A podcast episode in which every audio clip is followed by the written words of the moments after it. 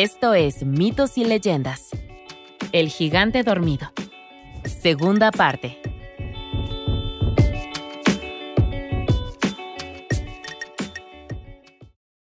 Si tan solo Jack fuera realmente tan sarcástico y confiado, pero no lo era. Estaba aterrorizado. Sus días de matanza de gigantes fueron disfrutables hasta cierto punto y más una casualidad que una victoria. Estaba en una mala situación y lo sabía. Pensó en cómo se habían intercambiado los lugares. Ahora era él quien estaba desprevenido. Pero entonces lo recordó. Los gigantes no eran los más brillantes. Tal vez habían cometido algún fallo fatal y aún no lo sabían. Se giró y en el momento justo, allí estaba, una gruesa cuerda que los gigantes habían dejado enrollada en la esquina de la celda. Vaya, era un descuido enorme, pero Jack lo aceptaría. Ahora todo lo que necesitaba era una ruta de escape. ¡Wow! Y ahí estaba. Las ventanas enrejadas habían sido hechas por gigantes, según la escala de los gigantes. Jack ni siquiera tendría que apretarse para pasar porque podría atravesarlas sin más. Bueno, ese era el plan entonces. Utilizar la cuerda para atravesar la ventana, huir para siempre y quemar el cinturón. De todos modos, ya estaba muy pasado de moda. Jack se escabulló hacia la ventana. Afuera, Blunderbore y su amigo venían por el camino de grava. No tenía tiempo. Correr no sería posible ahora porque los gigantes lo alcanzarían rápidamente. Blunderbore también había confiscado la espada de Jack, así que no podría luchar. Solo quedaba la cuerda. Sí, podría funcionar.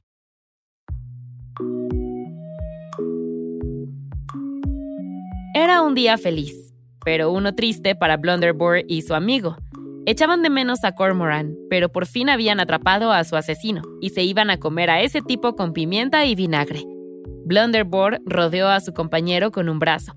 Era lo que Cormoran hubiera querido. Estaban de acuerdo los dos. Bueno, tachen eso. Él hubiera querido estar aquí comiéndose a ese chico. Ahora que lo pienso, estar muerto estaría bastante abajo en su lista de deseos, pero aquí estaban.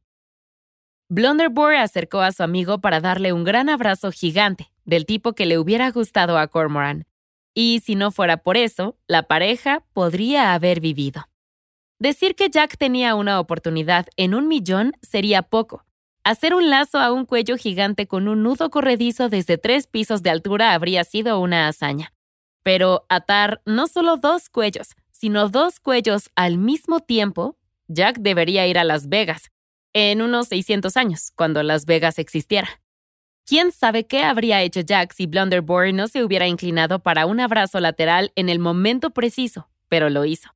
Entonces Jack soltó la cuerda, la vio pasar por debajo de sus barbillas y se zambulló. Había enrollado la gruesa cuerda alrededor de la viga por encima de su cabeza y se había atado el otro extremo a la cintura. De alguna manera, todo el plan se había elaborado rápidamente y Jack había saltado desde la ventana.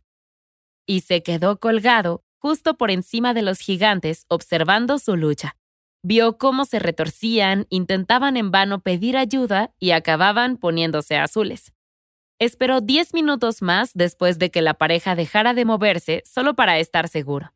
Entonces Jack desató la cuerda de su cintura. Había unos buenos seis metros hasta el suelo, pero Jack llegó de una pieza. Tomando de nuevo su espada del cinturón del gigante, se aseguró de que Blunderbore y su amigo ya no harían daño a nadie y corrió al interior del castillo. Espera, ¿Dentro? ¿No fuera? ¿Hacia la libertad? No, porque Jack tenía que encontrar a los intérpretes. Ya sabes, los cantantes humanos en las celdas de la cárcel que se aseguraban de que todo el mundo supiera que estos gigantes eran malas noticias. Y los encontró. Era un trío con armonías impecables, pero compartían algo más que una buena melodía. Las mujeres eran nobles que habían salido de viaje con sus maridos cuando apareció Blunderbore.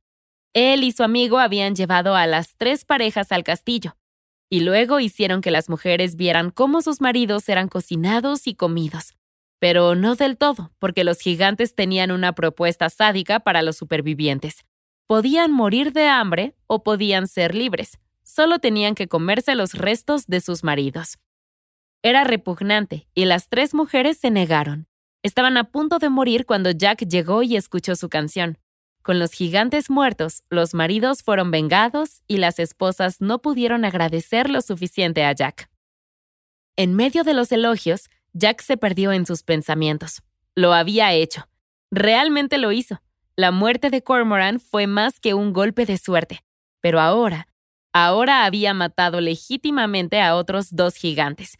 Y lo había hecho desde una celda. Tal vez, tal vez era merecedor de ese título, de ese cinturón. Volviéndose hacia las mujeres, Jack señaló su cinturón, ya que el asesino de gigantes era su nombre, y lo decía allí mismo. No, se negó a aceptar ninguna compensación, y el castillo era suyo si lo querían. Jack estaba de camino a la corte del rey Arturo para unirse a la mesa redonda, así que su única petición era esta. Si la gente preguntaba quién había matado a los gigantes, ¿compartirían las mujeres que había sido Jack el asesino de gigantes? y que todos los demás gigantes deberían ponerse a dieta y dejar de comer humanos? De lo contrario, cada uno de ellos podría esperar su visita también. Y así fue como Jack, un verdadero asesino de gigantes, se marchó montando en un caballo, dirigiéndose directamente a la corte del rey Arturo para reclamar su lugar en la leyenda. Si te ha sorprendido que Jack el asesino de gigantes coincida con el rey Arturo, no eres el único. Jack no deja de toparse con gigantes, y en el camino acaba encontrándose con Arturo. Son un grupo de historias divertidas en las que vale la pena indagar. La criatura de esta semana es Frau Persta, de las regiones alpinas de Alemania y Austria. Frau Persta, o la luminosa, es un manojo de contradicciones. En algunos lugares se la presenta como un hermoso ser de luz, o alguien anciano y demacrado. Tiene algo que se llama pata de ganso, que en realidad no es una pata de ganso, sino que uno de sus pies es más grande que el otro. Eso habla de su capacidad de cambiar de forma, ya que no pudo dejar de lado su naturaleza de diosa superior, o porque simplemente pasó demasiado tiempo pisando el pedal de la máquina de coser. La versión más interesante de ella es la de la anciana demacrada, encorvada y arrugada con la nariz larga, el pelo revuelto y la ropa hecha jirones. Se toma muy en serio los días festivos. Si hilas lana durante estos, te atrapará. Y si no lo haces, te atrapará. Su papel más famoso tiene lugar durante los 12 días de Navidad, entre el 25 de diciembre y el 6 de enero, donde es como la contraparte de Santa Claus Viene a ver si los niños o los jóvenes sirvientes de la casa se han portado bien o mal y si han trabajado duro todo el año. Si se han portado bien, podrán recibir una moneda de plata al día siguiente. Divertido. Si se han portado mal, Frau Persta no se anda con juegos. Abrirá el vientre del niño, le quitará los órganos y lo llenará de basura. Vaya. Al final de las ajetreadas vacaciones, Frau Persta sabe volver a las montañas para cuidar de sus bosques lo que nos permite a los demás respirar tranquilos un año más. El mensaje para llevar a casa, si es Navidad y una anciana demacrada pasa por aquí con un cuchillo y una bolsa de basura, quizá no la dejes entrar. Eso es todo por esta semana. Mitos y Leyendas es un podcast de los creadores de Mitos y Leyendas y Sonoro. Todas las historias y los episodios se basan en la exitosa franquicia de podcast Myths and Legends de Jason y Carissa Weiser. Nuestro tema principal es de la banda Broke for Free y la música de la criatura de la semana es de Steve Combs. Existen enlaces a más música en las notas del podcast. La producción corre a cargo de Alex González, Mitzi Hernández, Esteban Hernández Tamés e Israel Pérez con el ensamblaje de Ricardo Castañeda para Sonoro Media. Yo soy Vale Estrada y también me hago cargo de la adaptación al español. Muchas gracias por escucharnos y nos encontramos hasta la próxima.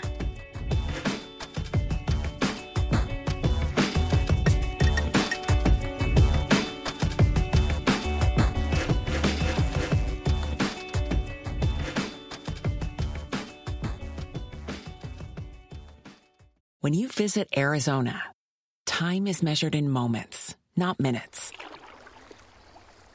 like the moment your work stress disappears as you kayak through the canyons. Or the moment you discover the life changing effects of prickly pear chocolate. But nothing beats the moment you see the Grand Canyon for the very first time. visit a new state of mind. Learn more at hereyouareaz.com. With Lucky Land slots, you can get lucky just about anywhere. Dearly beloved, we are gathered here today to. Has anyone seen the bride and groom?